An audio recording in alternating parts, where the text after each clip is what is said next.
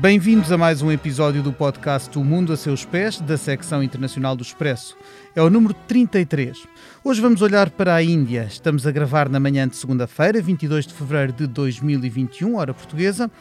E as notícias dizem-nos que o governo de Narendra Modi agravou as medidas de confinamento na sequência de um aumento dos casos de Covid-19. Não é só da pandemia que queremos falar, mas de um mal-estar que parece atravessar o vasto território daquela que é a maior democracia do mundo, com uma população de 1.350 milhões de pessoas e assimetrias que por vezes são explosivas.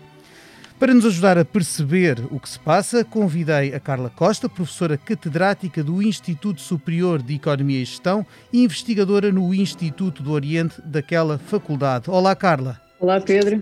Bom dia. Muito obrigada pelo convite. Muito obrigado por aqui estar. Conosco está também o Constantino Xavier, que foi já colaborador do Expresso e que hoje está no Centro do Progresso Económico e Social em Nova Delhi, onde se dedica a questões de política externa e de segurança.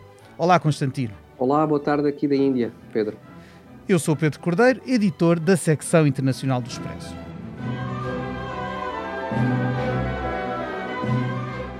A Índia tem dado que falar nos últimos seis meses devido a protestos de agricultores que rejeitam leis adotadas pelo Parlamento e pelo Governo que, dizem eles, deixam os pequenos produtores à mercê das grandes empresas.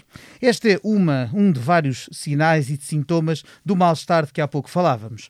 A repressão dessas manifestações tem dado aso a queixas de violações dos direitos humanos que prejudicam os esforços da Índia por se afirmar como potência geopolítica e económica a nível global. É nessa senda, aliás, que está prevista para maio uma deslocação de Narendra Modi ao Porto, onde António Costa espera receber o governante indiano no âmbito da presidência portuguesa do Conselho da União Europeia. Começo pela Carla, a quem pediria que nos explicasse a importância desta visita à Europa, que aliás já estava marcada para o ano passado, mas que teve de ser adiada devido ao coronavírus. O que é que significa esta vinda? Que laços eh, pode o continente europeu, e agora, eh, agora com, a, com Portugal ao leme, eh, estabelecer ou reforçar com a Índia nesta fase da sua afirmação geopolítica? Eu começaria por dizer que me parece que para a União Europeia é, é, inviável, digamos assim, ou não faz sentido ter uma estratégia que não se centre no aprofundamento das relações com a Índia apesar de todos os problemas que uh, eu penso que uh, o protagonismo atual e futuro da Índia como ator geoeconómico, ator geopolítico na região do Indo-Pacífico e não só, a torna um parceiro comercial, um parceiro económico, um parceiro geopolítico também uh, incontornável para qualquer, qualquer região. E obviamente aqui a União Europeia uh, e Portugal em particular, não são, não são exceção. Uh, ultimamente tem-se tido algum reforço da, das relações institucionais entre, entre a Índia e partindo do, do, reforço dos acordos de, de cooperação e parceria e, e que agora se, se, prevê que venham a ser reforçados com esta do, do Modi e uh, embora passe algo despercebido, o que é certo é que a Índia tem desenvolvido uma série de, de relações vários países europeus, não só os grandes países, como a França, como, como a Alemanha, agora fora da, da União Europeia também com o Reino Unido, mas com pequenos países, nomeadamente os países bálticos, os países nórdicos, com ela tem vindo a desenvolver um conjunto de relações de cooperação na área das tecnologias na área, na área do ambiente, na área sustentável, uh, o que, que há, uh, penso eu, uma, uma, uma visão clara da, da importância uh, atual e futura que, que a Índia pode ter. E eu penso que alguns dos dados, eu não vou aqui começar com, com dados estatísticos, eles são, são bastante conhecidos, não é? desde o facto da Índia uma, uma, uma das populações mais jovens do mundo, apostar fortemente na, nas tecnologias da informação uh, e, portanto, ser uma economia que previsivelmente é, vai, vai ser a maior economia do mundo uh, nos anos mais próximos, vai ser a maior potência demográfica e, portanto, tudo isto são fatores que eu acho, aliás, que tem se desenvolvida principalmente na era Modi, eu penso que são fatores que tornam a Índia uh, um, um, ator incontornável uh, na geoeconómica, na geopolítica regional, mas também global. E lá está, a União Europeia deverá aproveitar para reforçar esses laços. E a visita do primeiro-ministro Modi será uh, um dos pontos altos, não é? Como o primeiro-ministro português já disse, a Índia vai ser a, a joia da coroa da presidência portuguesa da União Europeia, ou pelo menos tentar-se-á que seja.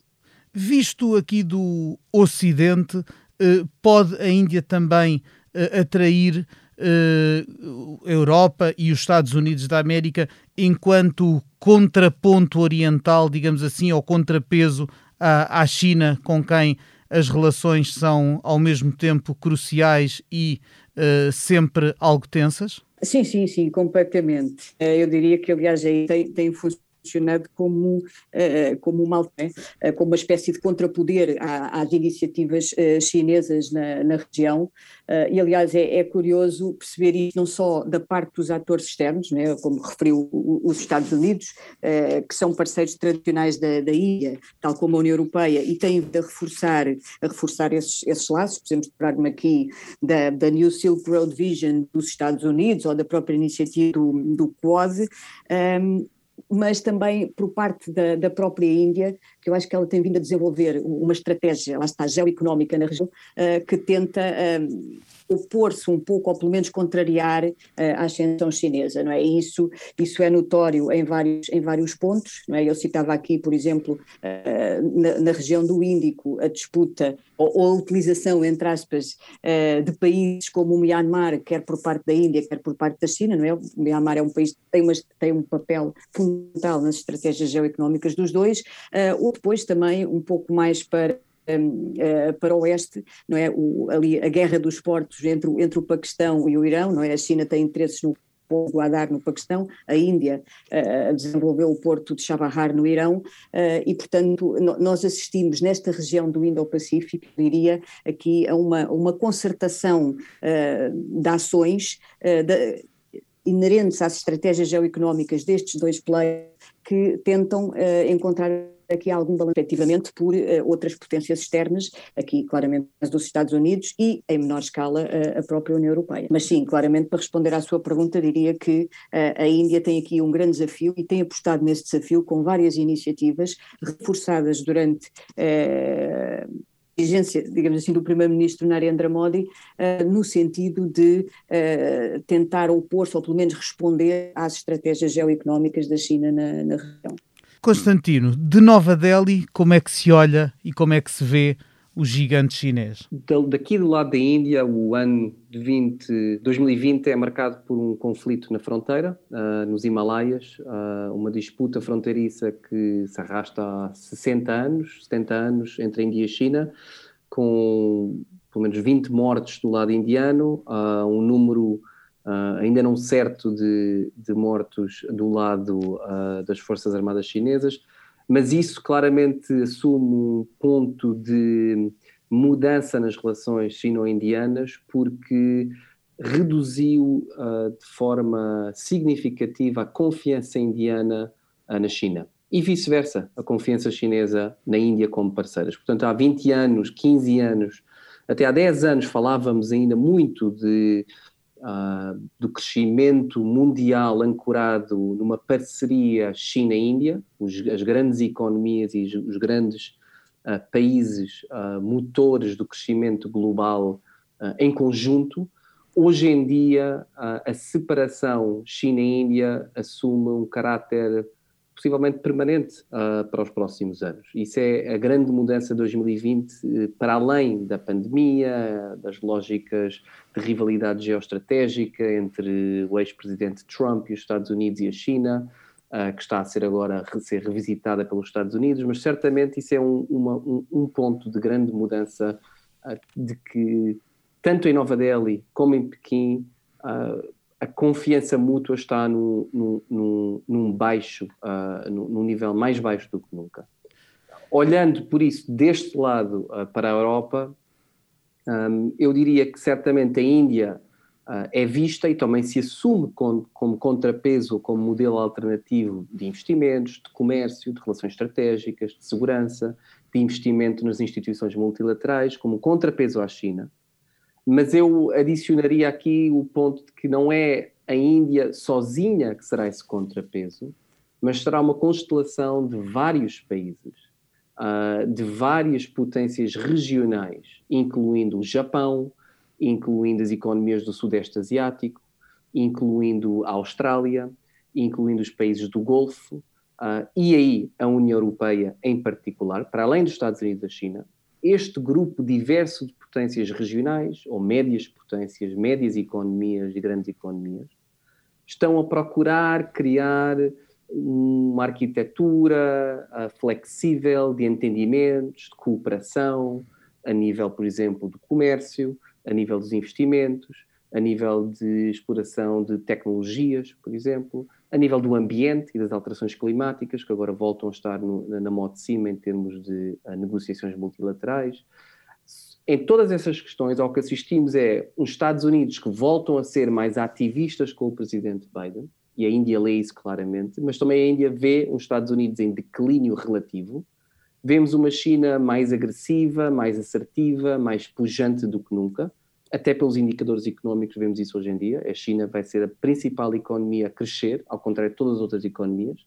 A economia indiana contraiu-se em 8% no ano passado, ao contrário da chinesa que registrou um crescimento positivo, pensou de 4%. E, portanto, é, perante esse, esse, sentido, perante esse contexto, é a União Europeia uh, que se assume como um parceiro privilegiado para, para a Índia, para não depender dos Estados Unidos que vão voltar, mas estão mais fracos do que nunca, e uma China que está mais forte do que nunca, mas que não gera níveis de confiança aqui em Nova Delhi. Portanto, aí, entre esses outros países, eu pensaria, penso que a União Europeia e o Japão, Uh, ambos assumem um papel fulcral para a Índia tentar rebalançar a ordem mundial e criar um, um, sistema muito mais equilibrado que não dependa só de um país, como foi o caso com os Estados Unidos nos últimos 20, 20, 30 anos, nem de dois países só, que seria uma lógica de bipolaridade entre Washington e Pequim. Se, se, falamos de, de, tensões da Índia uh, uh, nos Himalaias e, portanto, a Oriente, com a China. É preciso não esquecer a outra tensão perene na fronteira mais ocidental da Índia, que é com o seu vizinho uh, Paquistão. Ainda, ainda recentemente, e por causa disso mesmo, o, o Bangladesh, que é outro vizinho, reviu à, à, pressa o protocolo de uma visita do primeiro-ministro paquistanês, Imran Khan, por, para não ofender a, Índia. Até que, até que ponto é que essa, essas, esse conflito, uh, sobretudo centrado em Caxemira, e que já, e que já levou estas duas uh, potências nucleares, é preciso não esquecer, a, guerras no, no, nas, últimas, nas últimas décadas, em que pé, está, em que pé é que estamos nesse, nesse conflito que recentemente conheceu uh, evoluções, infelizmente não a, não a caminho da, da resolução, Constantino? As relações Índia-Paquistão para pôr de uma forma muito simples, a, a relação estão, estão congeladas. Uh, e isso é o objetivo indiano, que não se quer ver uh, retraído uh, por questões com o país vizinho paquistanês, que não deixa de ser um Estado inimigo para a Índia, como, como, como referiu Pedro, mas não, eu acho que o que mudou nos últimos 10 anos é o aproximamento entre a China e o Paquistão, a vários níveis para além das questões nucleares, militares do passado, é uma relação económica fortíssima hoje em dia, diplomática também entre a China e o Paquistão. E do lado indiano, uh, ainda tentar escapar à região e tentar aproximar-se de potências para além da região. Falando novamente do Japão, uh, uma melhoria significativa das relações entre a Índia e os Estados Unidos, que não era o caso até os anos 90, a aproximação à União Europeia, Portanto, a Índia procura escapar à região e ao Paquistão uh, e manter o Paquistão no congelador. Basicamente, as relações são mínimas, uh, não, não há relações comerciais, não tem havido grandes conflitos uh, fronteiriços, nem, nem ataques terroristas, ao, ao, contrário dos anos 2000. Portanto, há, um, há, uma separação, não um divórcio, mas há uma separação em curso entre a Índia e o Paquistão, que beneficia ambos lados, que estão a gravitar para eixos significativamente diferentes, como, como eu dizia. O Paquistão mais próximo do que nunca da China e a Índia mais próxima do que nunca dos Estados Unidos, da União Europeia, do Japão e das potências do Sudeste Asiático uh, um, uh, na Ásia.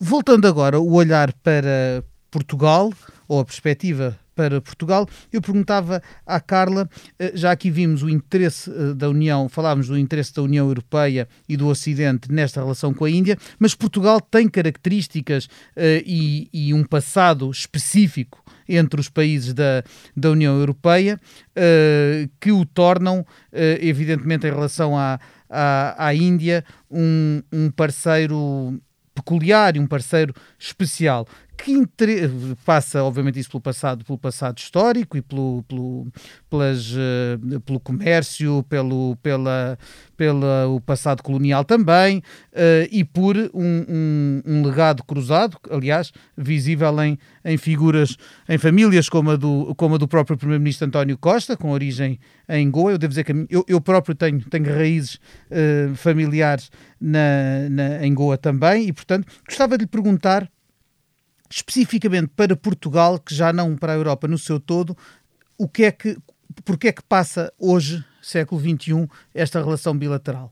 Em relação a Portugal, diria, diria o seguinte: sem pôr em causa, obviamente, a importância dos laços históricos, da proximidade cultural, eh, mas eu penso que se não existir eh, crescimento económico, se não existir potencial de, de, dinamismo económico nas relações entre os países, os laços culturais, eh, enfim, são importantes, mas não são suficientes. Agora, existindo esse potencial de crescimento económico, é? a nível do comércio, a nível do, do investimento, a, nível da tecnologia, então aí é, os laços culturais e, e, e, as, e históricos poderão funcionar como uma espécie de alavancagem, digamos assim. E eu penso que isso poderá acontecer no caso, no caso das relações entre Portugal e Índia. É, é verdade que se nós olharmos para as relações atuais, né, as relações económicas atuais entre Portugal e Índia são, são, são muito fracas, não é? vamos, vamos, ser, vamos ser claros. É? Em 2019, por exemplo, a Índia era o, o 16º fornecedor de Portugal e era o 24º uh, cliente, e as, e as, importações portuguesas não, não alcançaram uh, um milhão de dólares, não é? portanto cerca de 1% do total da, das importações e exportações uh, um, um, valor ainda mais reduzido. Uh, a mesma coisa em relação ao investimento estrangeiro. Pronto, e desse ponto de vista, de facto, uh, o ponto de partida é, é, é, muito, é muito frágil, só falando nas relações bilaterais. Agora, tá, se o ponto de partida é, é frágil, é modesto, isso significa que à partida há um maior potencial uh, de e aqui eu gostava de dizer que já tem havido, nós temos alguns sinais muito promissores dessa dessas, dessas relações. Nós temos várias empresas uh, tecnologicamente muito desenvolvidas que têm, que já colaboram intensamente em alguns programas uh, de desenvolvimento tecnológico na Índia, que é outra das vertentes em que, uh, em que o indiano aposta com, muita, com muita intensidade, é? iniciativas desde o, o, o Digital India, o próprio Make in India, o Self-Reliant India, seja, há uma série de iniciativas uh, que estão a ser, as próprias Smart Cities, que estão a ser desenvolvidas uh, pelo governo indiano, uh, que apostam muito nesta, nesta incorporação tecnológica, aliada às questões ambientais, às, questões, às questões do desenvolvimento sustentável, onde eu penso que Portugal poderá ter um papel e passo de publicidade da Vision Box ou da IFASEC, já estão fortemente implementadas e a dar um contributo importante. Portanto, eu acho que, apesar do ponto de partida ser muito baixo e talvez por causa disso nós temos aqui várias, eh, várias hipóteses eh, de cooperação. Lá está, não só Portugal individualmente, mas Portugal obviamente integrado na, na estratégia da, da União Europeia. Já, já agora, se me permite, só, só acrescentar um pouco, uh, um, comentário àquilo que o Coutinho há pouco referiu, né, que, que, me parece que, que, é outro fator muito importante ali na, na região, quer na região da Ásia-Pacífico, quer uh, na região do uh, Pacífico, que é o desenvolvimento de vários acordos regionais, né, de mega bloco, aos quais neste momento a Índia está, eh, está, está fora, não é? Por exemplo, a Índia recusou participar no, no Regional Comprehensive Economic Partnership, não é? que, dá, que dará origem a uma das maiores uh, zonas de comércio livre de, de, previsivelmente isso poderá ser temporário e, e se resolvidos alguns, alguns problemas relacionados com, com, as dificuldades ao comércio e com a competitividade do próprio setor agrícola industrial indiano, a Índia poderá eventualmente mais tarde vir, vir a juntar-se a este, um, a este projeto. E, portanto, um, eu penso que, para concluir, tanto Portugal uh, isoladamente e tirando proveito dos laços históricos, mas neste sentido do ito uh, da alavanca, uh, como integrado no, no, espaço da União Europeia, poderá ter aqui um contributo muito, muito importante. Muito obrigado. Constantino, Como é que se está a viver uh, na Índia este período uh, em que parecem conjugar-se uma série de fatores algo tóxicos? Vemos a agitação social e política, acusações de asfixia democrática ao governo de, de Narendra Modi, uh, as manifestações e os protestos dos, dos agricultores, e tudo isto no contexto que, que, todo o mundo vive da, da pandemia, mas que é, é particularmente doloroso em, uh, em locais onde, obviamente, a pobreza e o acesso aos cuidados de saúde uh, frisam as desigualdades existentes a nível planetário. Como é que. Conte-nos um pouco o que se está a passar na Índia hoje. Pedro, é, é difícil. Uh explicar o que, o que acontece no país com 1.300 milhões de, de, habitantes. Gosto sempre de, de lembrar isso, uh, como lembrou no, na sua introdução uh, uh, hoje, mas é, é, é realmente uma série de três revoluções em curso neste país, para pôr as coisas em contexto e as notícias que vão chegando a Portugal sobre os protestos agrícolas, sobre protestos das minorias, sobre questões de, de, eh, alterações constitucionais que vão acontecendo aqui, um enorme debate democrático neste país, uh, que reflete três revoluções. Uma revolução é, é, uma revolução que, embora a Índia seja democrática uh, há 75 anos, vai fazer 75 anos de independência uh, em breve, vai comemorar esse, esse feito, que é raro em África e na Ásia termos uma democracia parlamentar que funcionou de forma uh, quase impecável, exceto dois ou três anos nos anos 70 durante a primeira-ministra Indira Gandhi, mas é, é, realmente uma exceção ao mundo ocidental, onde a democracia já está bem enraizada. A primeira, a primeira revolução é política, para além dessa democracia que sempre funcionou, Uh, há um sistema político de afirmação positiva, de reservas para as castas mais baixas, por exemplo, desde os anos 90. Uh, portanto, tínhamos uma democracia elitista, progressiva muitas vezes até aos anos 90, mas é só desde os anos 90 que as castas mais baixas começaram a usufruir de uma, várias alavancas sociais no sistema político, educativo, uh, uh, social, com, com sistema de cotas, basicamente, que, as, um, que lhes deu mais poder e, e mais voz. A segunda a, a grande revolução é uma revolução demográfica. A idade média da Índia hoje em dia é de 29 anos de, de idade. Penso que no Japão esteja nos 48, 49, para terem uma noção comparativa. Na Escandinávia também anda no, nesses, nesses, nesses valores. Na Europa, um pouco mais abaixo, mas é um país extremamente jovem. Mais jovem do que nunca Uh, vai ser a maior população demográfica, a maior, a maior potência demográfica daqui a 10 a 20 anos, ultrapassando a China como um país uh, mais uh, maior do mundo. E, portanto, essa revolução demográfica traz, com, com, como é natural, uma imensa impaciência por parte das jovens gerações que querem mais, que querem fazer parte de vários sistemas políticos, que têm ambição a nível da educação, a nível da política, Uh, e isso leva-me à terceira revolução, que é a revolução económica. Uh, Esquecemos-nos que muitas vezes a, a, China abraçou o capitalismo em 1978, uh, ah, o resto do mundo desde os anos 50, 60, o Japão, as economias do Sudeste Asiático, mas a Índia só abraça a lógica de mercado em 1991. Estamos, estamos no, no ano 30 neste momento, de reformas e reformas muito lentas e, e, e muito uh, uh, negociadas, das quais, por exemplo, esta questão dos protestos dos agricultores é um sintoma. O que está a acontecer é que o, sistema indiano agrícola dependia de subsídios e preços fixos por parte do governo para certas camadas de agricultores que agora, obviamente, tem a perder com as reformas económicas e com uma lógica de mercado agrícola, aliás, muito semelhante ao que se viu na Europa nos anos 80, 90 ainda hoje, com, com as políticas de agrícola comum e, e, e uma lógica de política, economia política extremamente disputada até hoje. Mas esses subsídios, aos quais certos grupos de agricultores continuam agarrados, uh, e que o governo tenta alterar e que está, obviamente, a gerar imensa. Uh, uh, uh, imenso descontentamento em alguns grupos agrícolas. Agora, não vemos na rua milhões de outros agricultores que, que têm, obviamente, o interesse em alterar esse sistema e que beneficiariam muito mais de uma lógica de mercado de, de, de preços variáveis uh, numa lógica de, de, mercado e de competição.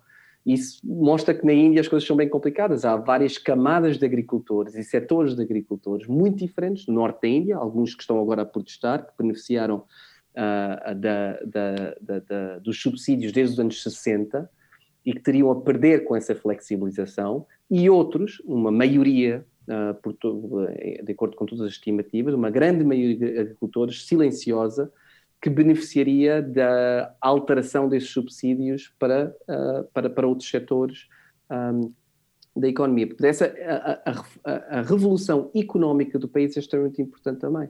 E, e, e gera descontentamento, gera novos desequilíbrios, gera ambição e expectativa entre os mais novos, uh, que, que, já querem beneficiar muito mais de, de, da economia do que os seus pais, que eram agricultores de subsistência muitas vezes, durante décadas, centenas, milhares de anos.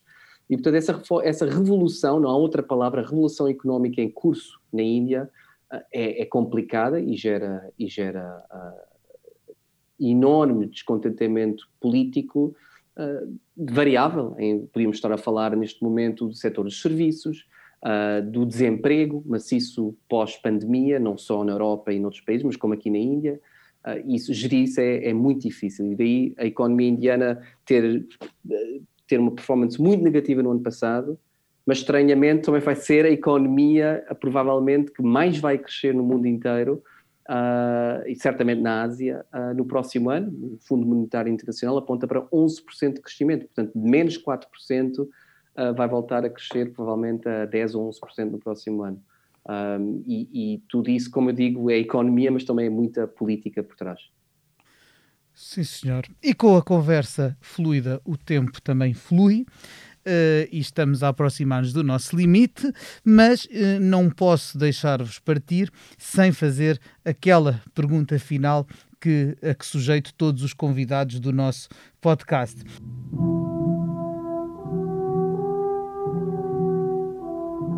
E começarei pela Carla para lhe perguntar se neste momento pudesse viajar para qualquer parte do mundo sem restrições, inclusive, portanto, vamos esquecer o coronavírus, se pudesse viajar para qualquer parte do mundo agora, para onde é que iria e porquê? É uma boa pergunta, não é? Mas muito provavelmente, e, e garanto-lhe que isso não tem, não tem nada a ver com, com o tema do programa, mas iria ali para a região do Indo-Pacífico, muito provavelmente para a Índia, por uma, por uma questão muito simples.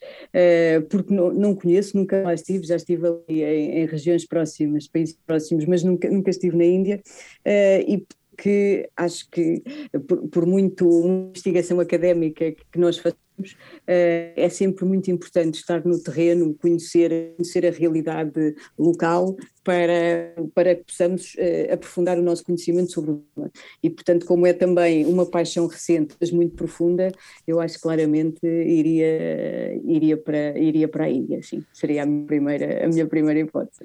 E o Constantino? Ah, vou, vou retribuir, como estou aqui fechado em, em Nova Delhi, na Índia, há mais de um ano. Uh, penso que não me apetece mais nada do que voltar a Lisboa, uh, estar em Portugal uh, e, e, e, comer uma boa carne de porco alentejana e especialmente ir ao Porto, talvez, coincidir com, com a grande a reunião União Europeia e Índia que, que vamos acolher no, no Porto a, a 8 de maio e juntar o útil ao agradável. Sim, senhor, e seria com certeza muito bem-vindo. Resta-me, no final desta agradável e uh, espero que esclarecedora conversa para os nossos ouvintes, agradecer a todos, à Carla Costa e ao Constantino Xavier, meus ilustres convidados, à Joana Beleza, que um, assegurou a edição multimédia deste podcast, gravado tendo em conta as recomendações de saúde e assim, caro ouvinte que esteve connosco. Voltamos com o Mundo a Seus Pés daqui a duas semanas, com outro assunto, outros convidados. Para a semana estará cá a Cristina Pérez com o África Agora. Obrigado e até breve.